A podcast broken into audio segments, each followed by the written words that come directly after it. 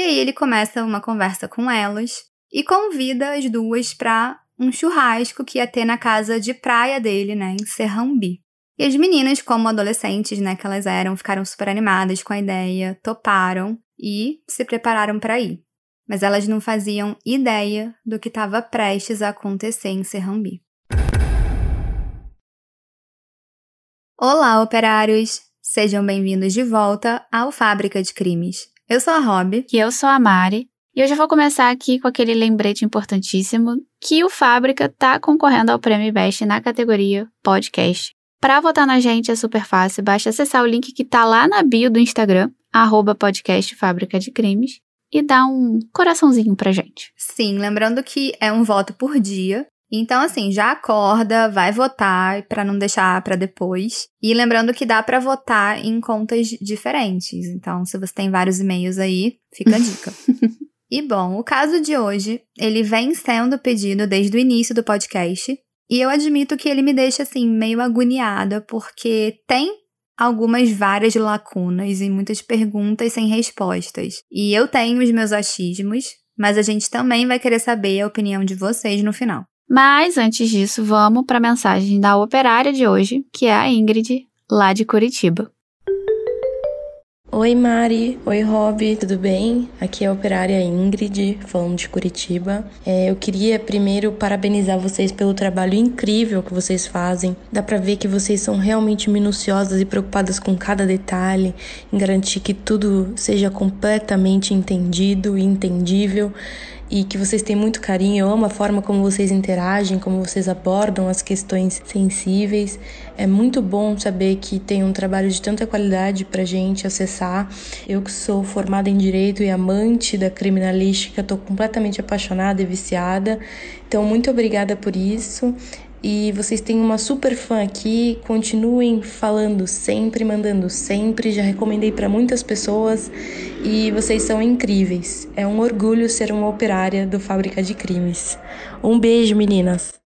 Ingrid, muito obrigada pela sua mensagem. É ótimo saber que a gente tem uma colega advogada que escuta Fábrica e eu digo isso porque é, nós, advogadas, somos muito, digamos, minuciosas com detalhes, né? Então, seu elogio deixou a gente muito feliz. Sim, demais. E de advogada para advogada eu sei, né, como que nós somos exigentes. Então saber que você escolheu e escolhe sempre ouvir o Fábrica é incrível. Um beijo para você.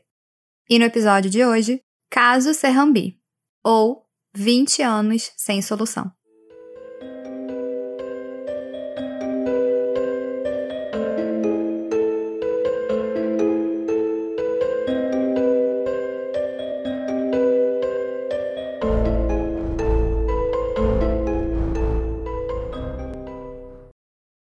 E o caso que a gente vai falar hoje é um crime bastante brutal, que é um mistério até hoje. E um ponto aí interessante desse caso é que tem algumas possíveis versões, mas nenhuma solução. Tarsila Guzmão Vieira de Melo nasceu em 25 de março de 87, na cidade de Recife, em Pernambuco. Ela era filha de José Vieira e Alza Guzmão. E eles se separaram quando a Tarsila ainda era criança, mas enfim, ela adorava frequentar matinês e ela era uma menina muito comunicativa e ela tinha muitos amigos. Maria Eduarda Lacerda Dourado nasceu em 10 de março de 87, também em Recife, em Pernambuco, e ela era filha de Regina Maria Lacerda e Antônio José Dourado. E a Maria Eduarda, ela tinha o apelido de Mana, e a mãe dela descrevia ela como sendo uma menina boa, feliz, normal, e um dos passeios preferidos dela era ir no shopping, no shopping center de Recife. E foi justamente durante um passeio nesse shopping, em 2001, que ela conheceu a Tarsila.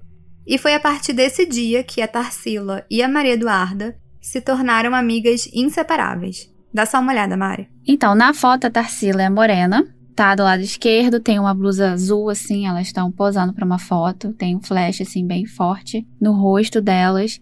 E a Maria Eduarda é de cabelo, digamos, ruivo, alourado, tá usando uma blusa listrada branco e preto. E assim, elas parecem bem felizes, né?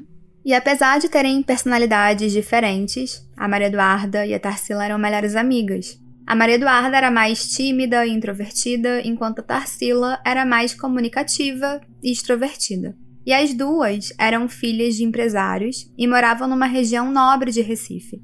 E sempre estudaram nos melhores colégios. E eu acho que é bem razoável dizer que tanto a Maria Eduarda quanto a Tarsila tinham tudo do bom e do melhor. Os pais delas eram pessoas com boas condições financeiras, então elas sempre tinham o que elas queriam. E ainda sobre a criação delas, apesar delas serem menores de idade, e a gente está falando aqui, esse caso se passa em 2003, quando elas tinham 16 anos, mesmo com essa pouca idade, elas já eram assim, independentes. Não financeiramente, né, claro, mas os pais delas davam total liberdade para elas irem aonde elas queriam, porque elas eram responsáveis. Elas sempre davam notícia, né? Falavam para onde elas iam, e aí isso gerava bastante confiança neles ao ponto deles deixarem, inclusive, elas viajarem sozinhas. E uma curiosidade aqui é que eu e a Rob também tivemos criações assim parecidas. Mas no nosso caso, as nossas mães eram mega protetoras, né? Ah, sim. E o mais engraçado é que eu falo isso pra minha mãe, né? Que ela era super protetora, mas ela nega, fala que não, que ela não é, enfim. Então tá. Bom, um dia a Maria Eduarda e a Tarsila vão até um show e lá elas encontram um conhecido delas chamado Tiago Carneiro, que era inclusive mais amigo da Maria Eduarda. O Tiago ele tinha 19 anos nessa época. E aí ele começa uma conversa com elas e convida as duas para um churrasco que ia ter na casa de praia dele, né, em Serrambi. Aliás, não só para um churrasco, né? Ele convida para o feriadão todo que ia acontecer ali no dia 1 de maio, que caía numa sexta-feira, era um feriado prolongado. E aqui, para vocês se situarem, Ipojuca é uma cidade com quatro praias: Porto de Galinhas, Maracaípe, Muro Alto e Serrambi. E Serrambi é uma praia lindíssima e muito cobiçada pelos turistas, e é um destino perfeito para quem quer aproveitar um lugar mais paradisíaco, com águas cristalinas, e é um lugar super tranquilo assim, sem aglomerações. Ah, e Serrambi também é uma praia cercada por resorts e casas mais luxuosas, então é considerada um local ali de classe média mais para alta. E as meninas, como adolescentes, né, que elas eram, ficaram super animadas com a ideia, toparam e se prepararam para ir. Mas elas não faziam ideia do que estava prestes a acontecer em Serrambi. Bom, no dia do churrasco, a Maria Eduarda e a Tarsila vão para a casa do Tiago. E lá na casa dele estavam os familiares dele e também outros amigos que ele tinha chamado. E uma das pessoas que estava lá era um cara chamado Raimundo de Souza, e ele era responsável por uma lancha, e ele ofereceu um passeio de lancha até a praia de Maracaípe. E pelo que se sabe, ele ofereceu esse passeio para Maria Eduarda, para Tarsila e para todos os convidados ali da casa. E essa lancha tinha capacidade para nove pessoas e era um passeio rápido, de 10 minutos de barco. Mas mesmo assim valia a pena porque a praia de Maracaípe era bem movimentada, então eles podiam aproveitar o dia, né, frequentar os quiosques, enfim. As meninas amaram a ideia, ficaram super animadas com o passeio. E um OBS é que antes de sair da casa do Tiago para ir nesse passeio, elas ligaram para os pais e falaram que estava tudo bem.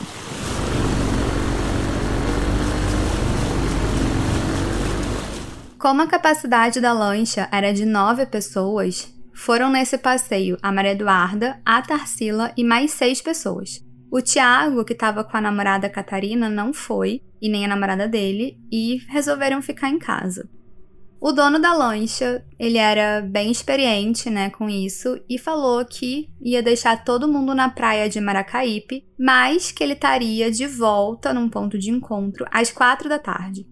E ele deixou bem claro que eles não podiam passar desse horário porque depois a maré baixava. E aí o retorno para Serrambi ia ficar impossível.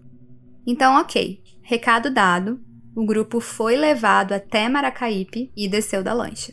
Eles escolheram um quiosque para passar o dia na praia e ficaram lá. Tudo estava bem até o momento em que a Maria Eduarda e a Tarsila resolvem deixar a bolsa e os sapatos ali no quiosque e fazer uma caminhada pela praia. Aliás, a última foto delas foi tirada justamente nesse momento. Se vocês digitarem caso Serrambi no Google, vocês vão ver que é justamente essa foto que sempre aparece. Então, eu sei qual é. Nessa foto, as duas, na verdade, aparecem andando bem na beira do mar A Maria Eduarda tá olhando para a câmera, ela tá usando um short vermelho estampado, uma regata branca, e a Tarsila tá olhando para o lado com óculos de sol e um vestido alaranjado. É, e eu imagino que essa foto tenha sido tirada por um dos amigos que estavam ali com elas, e realmente foi, era um conhecido delas que tirou essa foto. Bom, elas começaram a andar na beira da praia, no sentido de Porto de Galinhas, e no meio da caminhada elas encontraram várias pessoas conhecidas. E aí elas ficaram conversando e acabaram perdendo a noção da hora.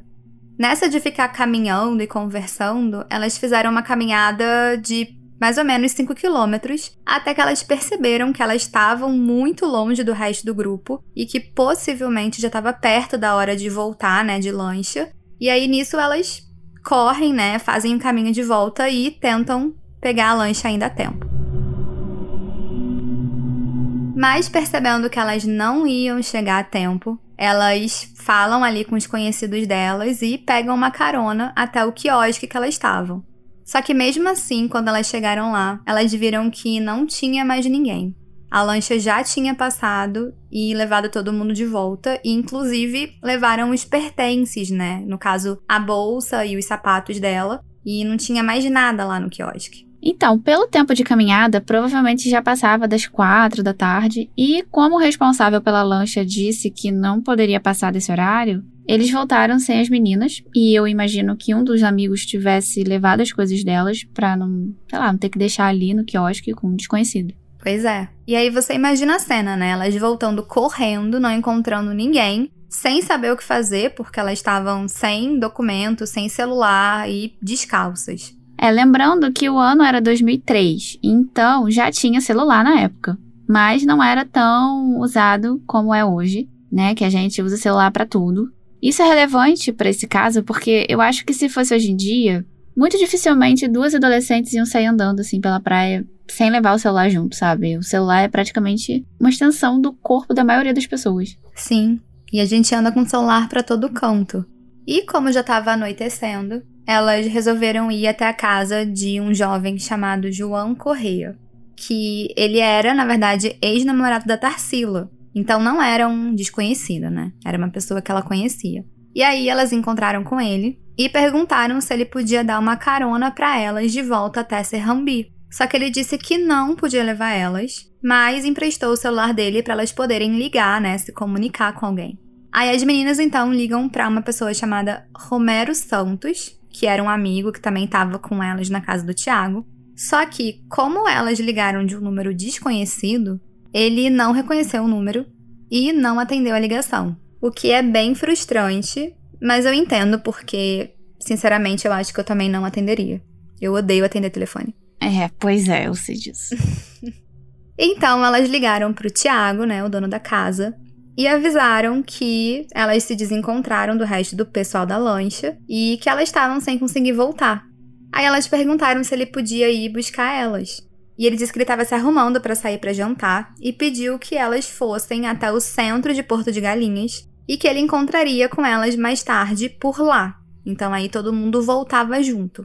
E nesse meio tempo, até da hora de se encontrar com o Thiago, elas falaram que iam para casa de uma amiga da escola da Maria Eduarda chamada Nayana. E a Nayana morava em Porto de Galinhas e avisaram pro Tiago que iam estar tá na casa dela enquanto isso. É, então esse era o plano, né? Eu imagino que elas tenham ficado mais aliviadas. Sim. Só que para ir até Porto de Galinhas, elas tomaram uma decisão bem arriscada, na minha opinião, e que eu não aconselharia de jeito nenhum, principalmente se você é mulher. Elas decidiram ir até o meio da estrada e começaram a pedir carona para os carros que estavam passando. Hum. Até que em um momento, por sorte, um conhecido delas, chamado Ariano Acioli, passou no local de carro voltando da praia com um filho e com a namorada dele. Em depoimento, o Ariano disse que a Tarsila só reconheceu ele depois de ter entrado no carro dele. Ou seja, ela entrou no carro de um desconhecido, né? Mas ok.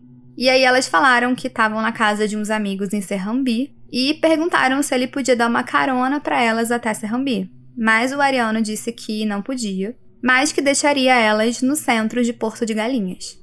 Aí, beleza, ele deixou elas num ponto de ônibus que ficava perto de um posto de gasolina e orientou elas a, se quisessem usar um telefone público ali perto, e fez um alerta para as duas não pedirem carona com estranhos, porque sim, era muito perigoso.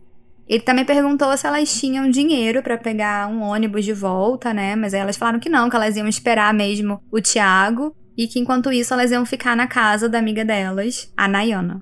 O Ariano também conta em depoimento que escutou uma conversa entre elas, discutindo se elas deviam ou não ligar para o Thiago de novo. Então, assim, eu não sei se elas não queriam incomodar ele, mas enfim.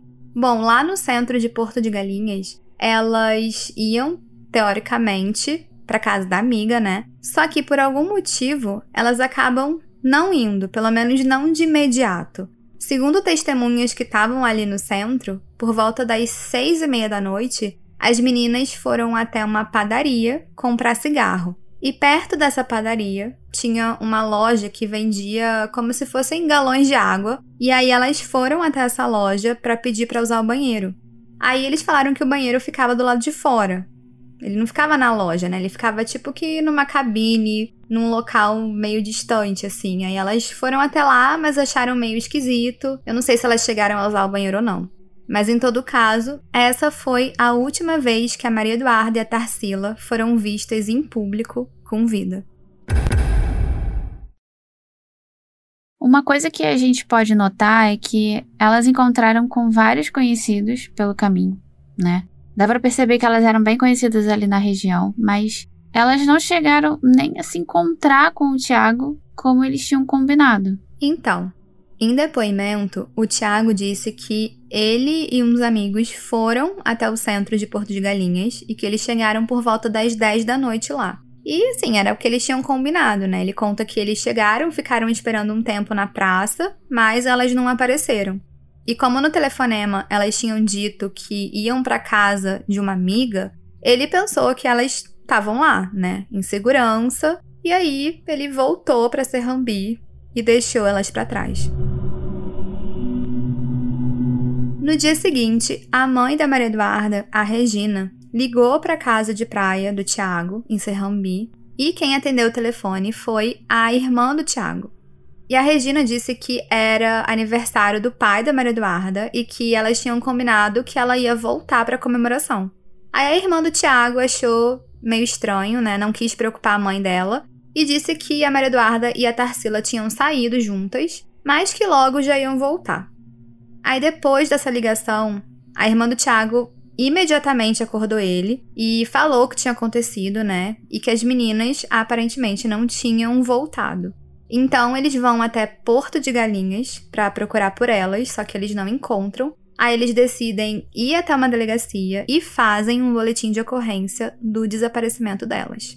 Aí eles voltam para casa, ligam para os pais da Maria Eduarda e da Tarsila e contam que elas estavam desaparecidas.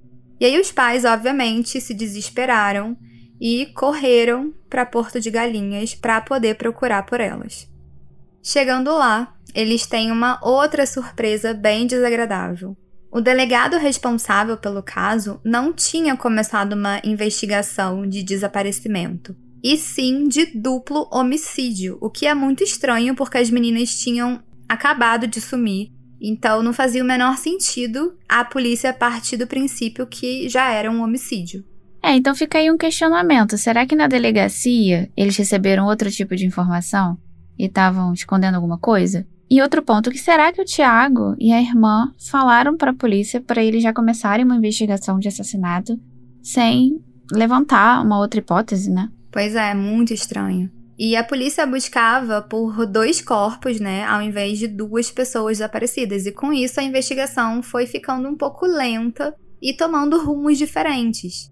Como o tempo foi passando sem nenhuma informação nova, as famílias começaram a ficar angustiadas e vendo que a polícia não estava assim tão empenhada em encontrar elas. E para não depender só da polícia, o pai da Tarsila, o José Vieira, e um amigo dele, que era aposentado da Polícia Federal, resolvem investigar o caso por conta própria. Eles basicamente pegaram as motos e saíram pela cidade em busca de alguma pista. Os dois fizeram todo o percurso que elas poderiam ter feito, né, no dia do passeio da lancha, e seguiram as poucas informações que eles tinham. Nessa busca, eles inclusive descobrem aquela foto que foi tirada das meninas quando elas estavam caminhando na praia. E o curioso é que a gente descobre que essa foto foi tirada às 4h23 da tarde, ou seja, já tinha passado do horário marcado de voltar para Serrambi. É, essa foto, como a gente já disse, é bem famosa nesse caso, a gente já descreveu aqui, né? Mas se você quiser dar uma olhada, ela tá no Instagram, o arroba podcast Fábrica de Crimes. Sim, tem gente que acha que o rosto da Maria Eduarda demonstra preocupação, mas tem quem acha que ela tava super de boa, só andando ali. Mas dá lá uma olhada na foto e conta pra gente o que, que você acha. No dia 13 de maio, ou seja, 10 dias depois do desaparecimento, o pai da Tarsila e o seu amigo ainda estavam investigando por conta própria o desaparecimento. Nesse dia em específico, eles vão até as proximidades da estrada que elas foram para pedir carona, e ali tinha uma bifurcação que dava para um canavial.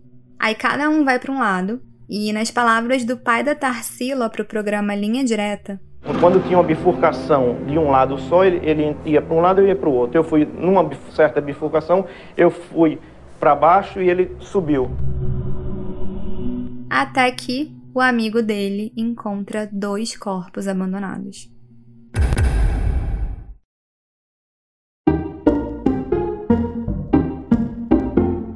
Olá, operário! Interrompemos a história rapidinho para dar um mini aviso. Você que é viciado em true crime e queria ouvir mais episódios do Fábrica, a gente tem uma boa notícia. Pois é, não sei se vocês estão sabendo, mas você pode fazer uma hora extra no Fábrica de Crimes pela plataforma da Aurelo. A Aurelo também é uma plataforma de áudio, mas só de podcast, e que tem ajudado muito quem produz conteúdo. E lá os operários podem apoiar o Fábrica de Crimes, tipo financeiramente, para ajudar no crescimento do podcast e aí, em troca, vocês ganham acesso a episódios exclusivos todo mês. Além do que, os nomes dos operários apoiadores entram na área dedicada a eles no nosso site www.fabricadecrimes.com.br. Então, para apoiar o Fábrica, basta acessar pelo seu computador o site orelo.cc barra Fábrica de Crimes. Lá você clica em apoiar e desbloqueia episódios exclusivos.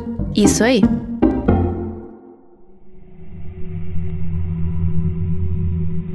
O pai da Tarsila, como vocês podem imaginar, ficou muito nervoso, né? Porque ao se aproximar do achado ali do amigo dele, ele começa a ver que aqueles corpos poderiam realmente ser das meninas. Os corpos estavam a cerca de 3 metros de distância um do outro e já estavam num alto estágio de decomposição. Sem nenhum cabelo, né? Sem unhas, o que é muito estranho porque não tinha tanto tempo assim de desaparecimento. E o José Vieira, ele só conseguiu reconhecer a filha por causa da roupa laranja que ela estava usando, e ele sabia disso por conta daquela foto. E ele também reconheceu uma pulseira de grife que ele mesmo tinha dado para ela e o aparelho nos dentes que ela usava. Aí eles prestam atenção, eu levantei um pano que estava de lado assim sujo e os dois estavam com, com um short, bermuda, não sei o que era, arriado até o joelho. E aí eu levantei o pano e foi quando a ficha começou a cair. Eu vi um negócio alaranjado, eu me lembrei da fotografia da praia, que é ela de vestido alaranjado. Eu fui para debaixo do corpo, do esqueleto, estava o braço, e puxei e localizei a pulseira daquela bracialeto que eu dei a ela, tinha dado a ela. E aí eu tomei mais coragem e virei o, o, o, a cabeça e vi o aparelho de dente, aí a ficha caiu. O José Vieira entrou em contato com a polícia, avisando que ele tinha encontrado os corpos, e aí com isso se criou assim uma super aglomeração no local. E assim, eu acho que um ponto bem absurdo desse caso é que o pai da Tarsila encontrou os corpos com um amigo, dez dias depois do sumiço das, das meninas, sendo que isso era trabalho da polícia. Então assim, eu não consigo nem imaginar o trauma que não deve ter sido para ele encontrar a filha naquele estado. Deve ter sido uma, uma cena terrível. É, não, é muito além do absurdo. E para piorar, a notícia se espalhou de uma forma que a imprensa toda foi para lá, junto com a polícia e com várias pessoas curiosas que estavam chegando a pé, de carro, e inclusive, acreditem ou não, mas passaram por cima de várias provas importantes. E isso acabou atrapalhando muitas investigações, porque no solo podiam ter muitas provas, né? Provavelmente tinham, como, sei lá, pegadas ou algum calçado, sei lá. E essas provas acabaram se perdendo. É, mais uma vez a gente vê é, falta de cuidado com a cena do crime, isso já aconteceu em vários casos. É, justamente é o lugar que precisa ser preservado, mesmo sendo ao ar livre. Era para ser imediatamente isolado pela polícia, porque é lá que tem a maioria das provas e vestígios, né? Pelo menos assim eu acho que tem, né? Que podem identificar o criminoso e achar o culpado mais rápido. Pois é. E depois desse caos, os corpos da Maria Eduarda e da Tarsila foram para o IML, e os especialistas acharam estranho o estado daqueles corpos, né? Porque eles estavam daquela maneira. E além disso, eles não tinham o cabelo, as unhas e estavam também faltando algumas partes da pele e de ossos. Então, eles acreditam que, possivelmente, os corpos foram submetidos a um tratamento químico com ácido e formol, com a intenção justamente de acelerar o processo de decomposição e esconder vestígios, né? Como, por exemplo, sêmen, drogas, sangue ou qualquer coisa que pudesse identificar os culpados. E além disso tudo, tinha algum indício de violência sexual nelas? Então, a gente não sabe. Os especialistas, eles não conseguiram analisar se elas foram violentadas sexualmente antes de morrer por conta do alto nível de decomposição. E aqui um detalhe bem importante. Elas foram assassinadas a tiros.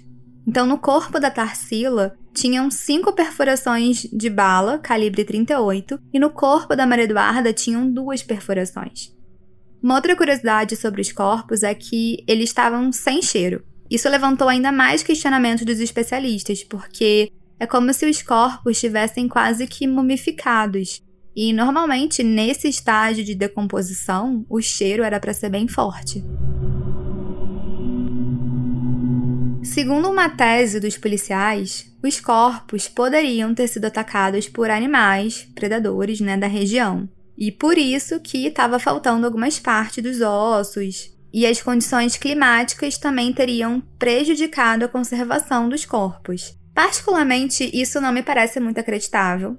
E me lembrou bastante o caso das meninas desaparecidas do Panamá, que é um episódio exclusivo para apoiadores. É, porque se tivesse sido, sei lá, algum animal, teria a mordida, né, no corpo, não sei. E agora no caso Serrambi, assim, essa teoria faz muito pouco sentido, porque elas tinham literalmente perfurações de bala, né? Então com certeza não foram animais. É.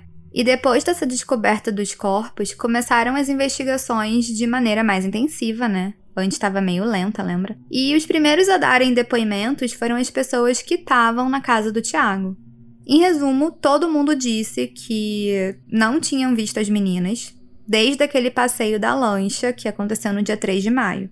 Então a polícia foi até Porto de Galinhas, onde o Ariano tinha deixado as meninas para poder procurar por testemunhas. E uma testemunha, que inclusive foi chamada de testemunha-chave, se chamava Regivânia Maria da Silva, e ela disse no seu depoimento que ela estava perto de uma padaria quando viu as meninas e que elas chamaram atenção justamente por estarem sozinhas na rua por volta de seis e meia.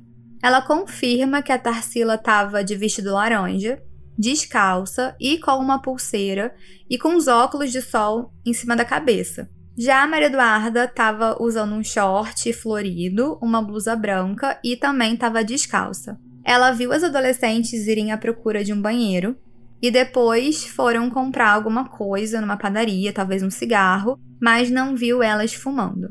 A Regivânia também viu as meninas irem até um orelhão, mas ela não sabe dizer se elas conseguiram falar com alguém. Depois disso, ela relata que viu as meninas pedindo carona para uns carros que estavam na rua, mas que ninguém parou. Até que em algum momento chegaram duas combis que eram bem comum naquela época, né, combis de lotação. E aí ela escutou quando um motorista disse que aquela Kombi não ia para Serrambi. E aí então elas se dirigem para a segunda Kombi e foi nela que a Maria Eduarda e a Tarsila entraram e se sentaram no banco mais da frente. A Regivânia relata que essa segunda Kombi não tinha passageiros como na primeira e que só tinha duas pessoas lá dentro, mas que ela não conseguiu ver o rosto nem do motorista e nem nada como uma placa, nenhuma informação. Ela só descreveu a Kombi como sendo branca, toda fechada, sem janelas, como se fosse uma espécie de furgão. E esse foi o primeiro depoimento da Regivânia. Só que mais pra frente, ela dá um segundo depoimento que tem um pouco mais de detalhes e algumas coisas diferentes. Ela descreve a Kombi como sendo branca, com um para-choque verde e um detalhe de listra na lateral, e que os vidros estavam tampados com material branco, menos o vidro da parte de trás, que não tinha nada tampando, e tinha uma porta de correr. Ela também disse que se tratava de uma Kombi velha e que fazia muito barulho. Uma outra testemunha importante foi Abdenaldo Barbosa da Silva. E ele estava numa lan house, que era bastante comum naquela época. E no seu primeiro depoimento, ele diz ter visto a Maria Eduarda e a Tarsila num orelhão e depois pedindo carona e entrando num carro cinza. Ou seja, nada de Kombi branca, né? É, mais ou menos, porque o Abdenaldo também deu um segundo depoimento. Hum. E nessa segunda versão, ele disse que ele viu a Tarsila entrar no banco da frente de uma Kombi, enquanto a Maria Eduarda tentava abrir a porta de correr e ele não tinha certeza se ela entrou ou não. Ele também afirma que era uma Kombi branca aparentemente nova e que não tinha os vidros tampados.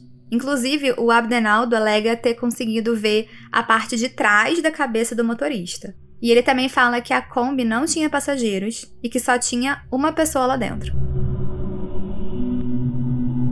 Bom, de acordo com os depoimentos, as testemunhas ajudaram a montar um retrato falado, descrevendo a característica física das pessoas que estariam ali dentro da Kombi. E com base nos retratos falados, a polícia chegou até um homem chamado Valfrido Lira. Segundo os relatos, o Valfrido, ele trabalhava como cobrador da Kombi e ele estava trabalhando no momento em que a Maria Eduarda e a Tarsila pediram carona para a Kombi. O Valfrido tinha um irmão chamado Marcelo Lira, e eles eram muito conhecidos na região por trabalharem com transporte público em uma Kombi. Essa profissão, inclusive, é chamada de combeiro, não sei se todo mundo sabe disso. Então a gente tem aí os primeiros suspeitos de um possível envolvimento no assassinato das meninas. E o primeiro delegado responsável pelo caso, José Silvestre, declarou que mais de uma pessoa indicava que elas teriam subido em uma Kombi, mas na época era muito comum ver Kombis e quase todas de cor branca. Quase todas com a mesma característica, muita ferrugem, porque é uma área de praia, então era muito difícil identificar pela placa. Quando surgiu essa testemunha, a Regivânia, ela deu informações mais consistentes e que cruzavam essas informações e identificavam eles. E um ponto que vale ser mencionado é que nos autos do processo constava que os corpos das adolescentes estavam a poucos metros de distância de onde morava um desses combeiros. E o reconhecimento dos combeiros foi feito pela testemunha Regivânia, e ela confirmou que sim, eram eles que estavam dirigindo a Kombi naquela noite do dia 3 de maio.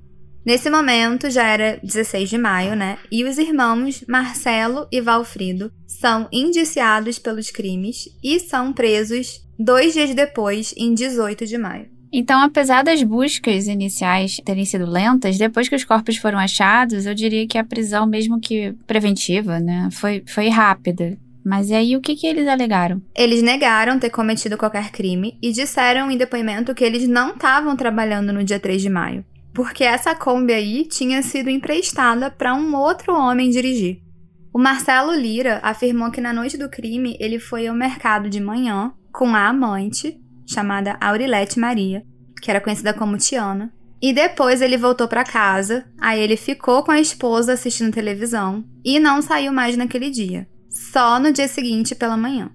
E a esposa do Marcelo confirmou essa versão e disse que sim, eles ficaram em casa juntos toda noite. E o Marcelo falou também que ele só ficou sabendo do crime por reportagens. Já o Valfrido Lira afirmou que ele chegou em casa no dia 3 de maio por volta das 9 horas, mas a esposa dele deu uma outra versão em depoimento. Ela disse que naquela noite o Valfrido ele não dormiu em casa. E ele disse que também só ficou sabendo do crime lá pro dia 12 de maio, quando ele estava num posto com um amigo. E aí falaram para ele que tinham dois corpos num estado de decomposição avançado, e ele resolveu ir até o local para ver por curiosidade, ou seja, ele foi até a cena do crime.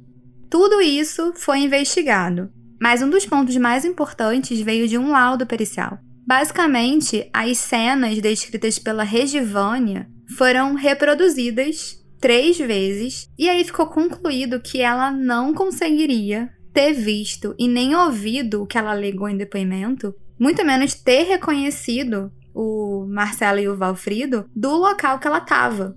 Além disso, apesar dela ter reconhecido os dois, né? Fotos da Kombi foram apresentadas para ela e ela disse que ela não reconhecia aquela como sendo a mesma Kombi que as meninas entraram. E a Kombi dos irmãos Lira não tinha nenhuma pista? Então, foi feita uma perícia na Kombi e dentro dela foram encontrados pedaços de papelão, segmentos de corda de nylon da cor azul, embalagem de bombom, fios de cabelo e lâminas de barbear. E na cena do crime também foram encontradas embalagens de bombom e lâminas de barbear, semelhantes às da Kombi, né? Mas em todo caso, não encontraram nenhum vestígio assim mais substancial, como sangue ou alguma coisa do tipo na Kombi. E a perita Leila Câmara fez uma análise desses materiais e disse que eles realmente eram semelhantes, né? Mas que não era possível afirmar se eles tinham a mesma origem. Além disso, os fios de cabelo encontrados na Kombi tinham características semelhantes aos fios da Maria Eduarda.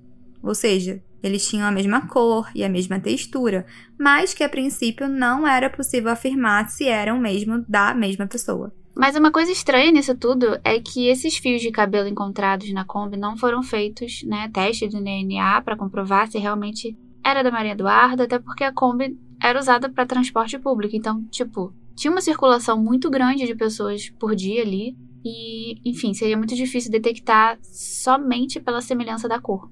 Pois é. Essa foi uma falha muito grande. No dia 20 de maio, o caso foi encaminhado para o Ministério Público e o promotor Miguel Sales não se deu por convencido das acusações contra os combeiros por não terem provas suficientes contra eles. E aí, no dia 20 de julho, ele devolve o inquérito para a Polícia Civil. Então, aqui foi quase um processo, mas não chegou a virar uma ação penal.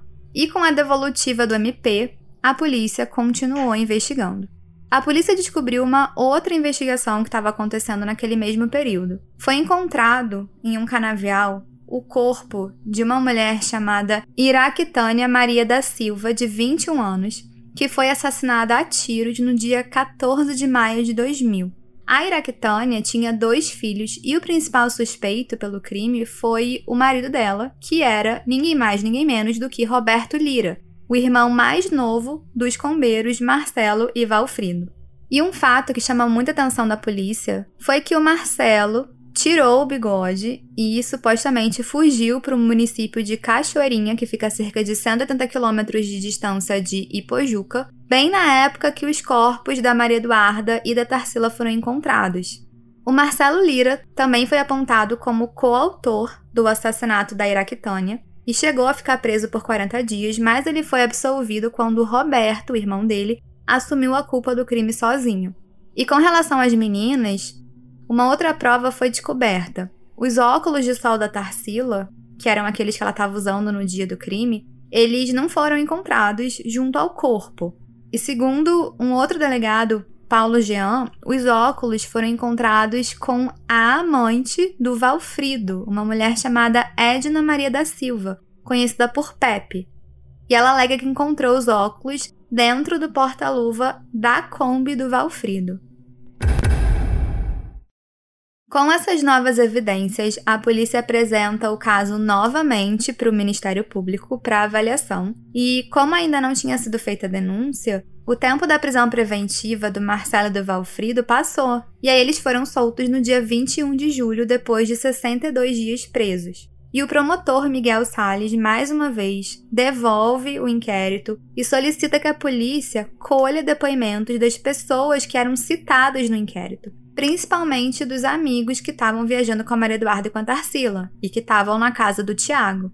E um ponto que é muito debatido nesse caso é que todas essas investigações geraram uma certa revolta em uma parte da população, porque a culpa estava caindo em pessoas mais humildes, que moravam na área mais de periferia.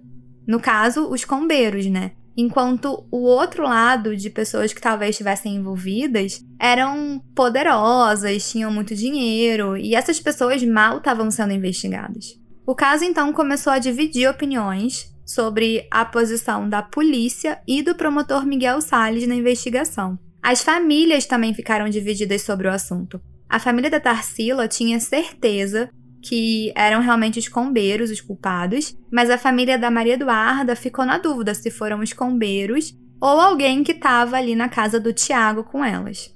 Ah, e o promotor Miguel Salles, na época, estava concorrendo a um cargo político e ele foi acusado pela polícia de estar tá usando o caso Serrambi, acreditando ali né, na inocência dos combeiros para se promover. E com isso ele ganharia o apoio de grande parte da população, né? Então, por isso que ele nunca fazia denúncia e estava sempre devolvendo os inquéritos. Já do lado da polícia, a população acusava deles estarem encobrindo os crimes que teriam sido cometidos, talvez, por alguém vindo de uma família rica ou poderosa, né? Alguém com influência. O tempo foi passando e nenhuma denúncia tinha sido feita. Em março de 2004, os corpos da Maria Eduarda e da Tarsila foram exumados e levados para análise e aí fizeram um exame de DNA que constatou que a Tarsila não era filha biológica do José Guzmão e da Alza Guzmão. Depois de feito esse exame, a polícia achou muito estranho o resultado e foi até a casa dos Guzmão, lá em Recife, para fazer uma revista. E a gente não sabe muito bem por que essa revista foi feita, né? Afinal, não tem cabimento é, fazer uma perícia numa casa apenas por conta de um resultado de DNA, mas enfim. Foi feita a perícia e encontraram uma espingarda. E aí, os pais da Tarsila chegaram a ser indiciados, mas o pai da Tarsila alegou que a espingarda era uma herança do pai dele e que era, na verdade, só decoração, nem funcionava. E depois de toda essa confusão, o José Guzmão solicitou um segundo exame de DNA que constatou que, de fato, a Tarsila era filha biológica dele e da Alza, sim. Cara, é uma confusão, né? Desnecessária. Desnecessário. Em um outro exame também foi constatado que a Maria Eduarda já estava morta quando ela levou os tiros, mas que não era possível detectar o motivo da morte dela, ou seja, muita coisa estranha, muita pergunta sem resposta. E aí, com isso, acabou ganhando um pouco mais de força uma outra linha investigativa, de que os culpados pelo crime seriam os amigos da Maria Eduarda da Tarsila, nas palavras do delegado José Silvestre, o fato de ter pessoas de classe média alta envolvidas levou a opinião pública a esperar uma teoria da conspiração para que a pessoa mais abastada, entre aspas, fosse a culpada, que ela estaria querendo empurrar a culpar alguma outra. Todos foram investigados da mesma forma, todos os garotos que estavam na casa. Nada foi provado. E uma hipótese levantada era de que na noite do dia 3 de maio, as meninas teriam sim conseguido retornar para a casa do Tiago, onde supostamente estaria tendo uma festa, e que lá a Maria Eduarda teria morrido de overdose. E aí a Tarsila teria visto isso, ficado muito nervosa, querendo pedir socorro, mas aí que ninguém lá gostou muito dessa ideia e ela foi assassinada com um tiro. E um ponto que reforçaria essa teoria é que existe um depoimento de uma vizinha do Tiago esse depoimento dela foi dado em 2003, quando todos os outros depoimentos estavam sendo colhidos, mas esse depoimento em específico, por algum motivo, não entrou no inquérito, o que é, sim, bastante estranho. E essa vizinha alegou ter ouvido tiros e as meninas gritando na madrugada do dia 4 de maio. E como essa nova teoria envolvia uma possível overdose, nos corpos exumados foram feitos exames para drogas, mas nada foi comprovado. Isso porque os corpos já estavam num grande estágio de decomposição e também pelo tempo passado, né, desde o dia do crime. Um outro indício que apontaria para essa teoria é que, por algum motivo, a casa do Tiago, em Serrambi, só foi investigada depois de seis meses do crime ter acontecido. mas que não foi encontrado nada que pudesse indicar que foi alguém dali, até porque se havia ou não alguma prova ou vestígio, com certeza já não estava mais ali, né? Porque já tinha passado muito tempo. A polícia então acabou descartando a possibilidade de envolvimento das pessoas da casa, mas enfim. Também sem nenhuma evidência concreta que pudesse apontar os combeiros como verdadeiros culpados, e nem os amigos da Maria Eduarda da Tarsila, no dia 13 de dezembro de 2004, o ano seguinte ao crime, a Polícia Federal assumiu a pedido do Ministério Público. E as investigações dessa vez correram em segredo de justiça, e os delegados foram para Serrambi para revisar tudo que já tinha sido investigado antes. Sete meses depois de investigação, em 16 de junho de 2005, a Polícia Federal conclui o inquérito e chegam à conclusão de que sim, os combeiros foram os responsáveis pelos crimes, ou seja, o mesmo resultado da Polícia Civil. E aí, no dia 17 de janeiro de 2007, o promotor Miguel Sales devolve mais uma vez o inquérito para a polícia e dois novos delegados assumem o caso. E aí eles revisam tudo de novo e chegam também de novo à conclusão de que foram os combeiros. E aí o inquérito foi devolvido de novo. E assim, com essa devolução de inquérito tantas vezes, em janeiro de 2008, o promotor Miguel Sales é afastado do cargo. E aí, com isso, a Procuradoria-Geral de Justiça coloca outros dois promotores que não estavam acompanhando o caso antes para poder analisar o inquérito e assim eles chegam à conclusão de que sim, talvez os combeiros pudessem ser os culpados pelo crime. O Marcelo e o Valfrido são então finalmente denunciados pelo Ministério Público de Pernambuco por homicídio duplamente qualificado e tentativa de estupro, em 17 de janeiro de 2008, eles são presos. Dois anos se passam e, em janeiro de 2010, a data do julgamento pelo Tribunal do Júri é marcada para o dia 30 de agosto.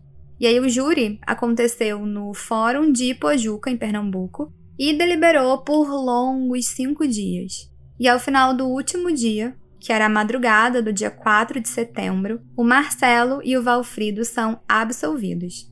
E após o resultado, o promotor Miguel Sales afirmou que os jurados de Ipojuca fizeram justiça, consideraram os acusados inocentes e tiraram os dois da prisão para o crime não ficar impune. Agora a justiça terá que encontrar os verdadeiros culpados. Depois foram feitas várias tentativas de recurso e no dia 10 de março de 2015, a primeira Câmara Criminal do Tribunal de Justiça de Pernambuco negou provimento a esses recursos. E aí, de novo, recorreram ao Superior Tribunal de Justiça, mas em 27 de novembro de 2018, o STJ entendeu que não tinha motivo para anular a decisão do júri e o caso foi dado como encerrado. E assim, encerrado mesmo, né? Porque não tem mais para onde recorrer. Ele transitou em julgado. E isso significa que até hoje a gente fica sem saber quem foi o responsável ou responsáveis pelos assassinatos da Maria Eduarda da Tarsila. E para finalizar, algumas últimas atualizações sobre as pessoas aí envolvidas no caso. O promotor Miguel Sales ele acabou falecendo em outubro de 2014 em decorrência de problemas cardíacos. E o Tiago Carneiro, o dono da casa, né, ele foi indiciado por corrupção de menor, por oferecer bebida alcoólica para Maria Eduarda e para Tarsila, mas ele nunca foi julgado. E muito aleatoriamente, no ano passado, em 2022, um outro Tiago começou a ser citado e relacionado com esse caso Serrambi. O nome dele é Tiago Brenan Vieira. E esse Tiago Brenan, ele ganhou a atenção da mídia quando vazaram imagens dele agredindo uma mulher numa academia de São Paulo. E aí várias alegações de abuso poparam contra ele, até parecendo um fantástico. Ah, eu lembro. Só que alegaram também que ele era um dos amigos que estavam na casa do Tiago Carneiro em 2003. E ele, inclusive, foi investigado pela polícia, mas acabaram descobrindo que não, isso era só um boato, então ele não estava na casa. Na verdade, ele estava viajando, nem estava lá em Serrambi. Então, não, ele não tem nada a ver com o caso Serrambi, mas eu acho que vale mencionar para vocês esse mal entendido aí. E como é que ficaram, no caso, os irmãos Lira, né, depois de tantas acusações? Bom, eles ficaram aliviados, né, com a absolvição e pela absolvição ter sido mantida. Mas eu não sei se eles aproveitaram muito, porque logo depois eles já se meteram em outros rolos. O Valfrido Lira, entre 98 e 2002, ou seja, pouco antes dos crimes, ele estava usando uma carteira de habilitação falsa. Aí o Detran de Minas Gerais cancelou esse documento e o Valfrido foi impedido de dirigir. Só que aí ele teria adquirido uma outra carteira falsa por meio do Detran da Paraíba. E aí, com isso, ele acabou sendo condenado a uma pena de oito anos e dois meses em prisão de regime fechado e multa. Já o Marcelo Lira ele foi preso em flagrante, dirigindo uma Kombi roubada em Ipojuca, quando ele estava fazendo transporte e lotação de passageiros. Atualmente ele responde esse processo em liberdade. Bom, eu acho que a gente pode dizer que tem uma pergunta que fica no ar até hoje, né? Quem são os culpados pelo crime? Os combeiros Marcelo e Valfrido ou os amigos da Maria Eduarda e Tarsila? Talvez uma dúvida assim que a gente não vai conseguir solucionar. Bom, operários, esse foi o caso de hoje. Acreditem ou não, mas agora, dia 3 de maio, o caso Serrambi completa 20 anos. São 20 anos sem solução. E eu procurei em vários fóruns as opiniões das pessoas, que eu estava curiosa, e pelo visto o povo tá bem dividido. Tem quem acha que foram os combeiros, mas tem gente que acha que tem alguém muito mais poderoso por trás e que os combeiros talvez tenham sido apenas ajudantes contratados ou até mesmo bode expiatório. É, a gente definitivamente quer saber a opinião de vocês, né, nesse caso. Conta pra gente lá nos comentários do post. Lembrando que as fotos já estão no Instagram, arroba podcast Fábrica de Crimes. E que tem episódios novos todos os dias, 1 e 15 de cada mês, em todas as plataformas de áudio e episódios exclusivos para apoiadores na Aurelo. Isso aí.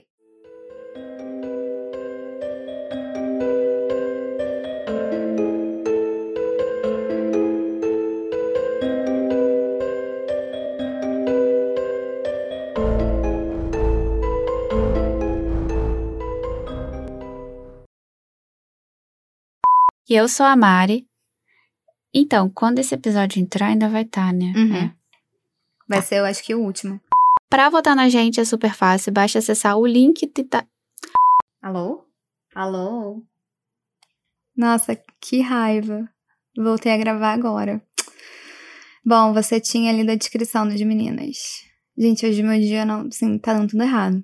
Tudo Falei errado. aqui me, a descrição, já Não, falei. agora eu já voltei. Aí eu vou ler lá do, depois da descrição que você fez das meninas. Ai. Hum... Ipojuca é uma cidade com quatro praias, inclusive. Não. Ai, meu olho tá doendo, tô com terçol. Ela tá usando um short vermelho estampado, uma regata branca e a Tarsila tá olhando pro. Pro outro lado? Ah, é porque ela tá olhando assim pro horizonte, sabe? Ah, tá. Peraí, tá passando uma moto. Queria saber qual é a diversão da pessoa que faz uma moto Não sei. com um som tão alto. Não sei também. Cara, essa pessoa, ela Ai, é uma pessoa muito exibida que acha que tá arrasando. vai de tobogã pro inferno. E não atendeu a ligação, o que é bem frustrante. Me admira O quê? elas saberem número Nossa, eu pensei nisso. Como é que você decora esses números, sabe? Cara, antigamente eu, eu decoro. é, Tipo, seu eu sei de cabeça. É, pois é, porque mãe, a gente tipo- é old times, entendeu? Mas... É, old school. Nossa, hoje em dia eu não sei nada. Pois é. Mas é, elas sabiam, tipo, dois números de cabeça, assim. E um não atendeu. E a Nayana morava em Porto de Galinhas. É galinhais, né? São múltiplas galinhas, né? É, eu acho que são várias galinhas. galinhas. Preventiva, né? Foi, foi rápida. Mas e aí, o que que eles alegaram? Eles, Vai lendo que eu vou pegar o carregador. Tá. eles negaram ter cometido. Eu não consegui carregar. Pode ser que acabe a ligação. Vamos ver. Tá. Tem quem acha que. Tem quem ache que. É quem ache, né? É. Este podcast foi editado por Vitor Assis.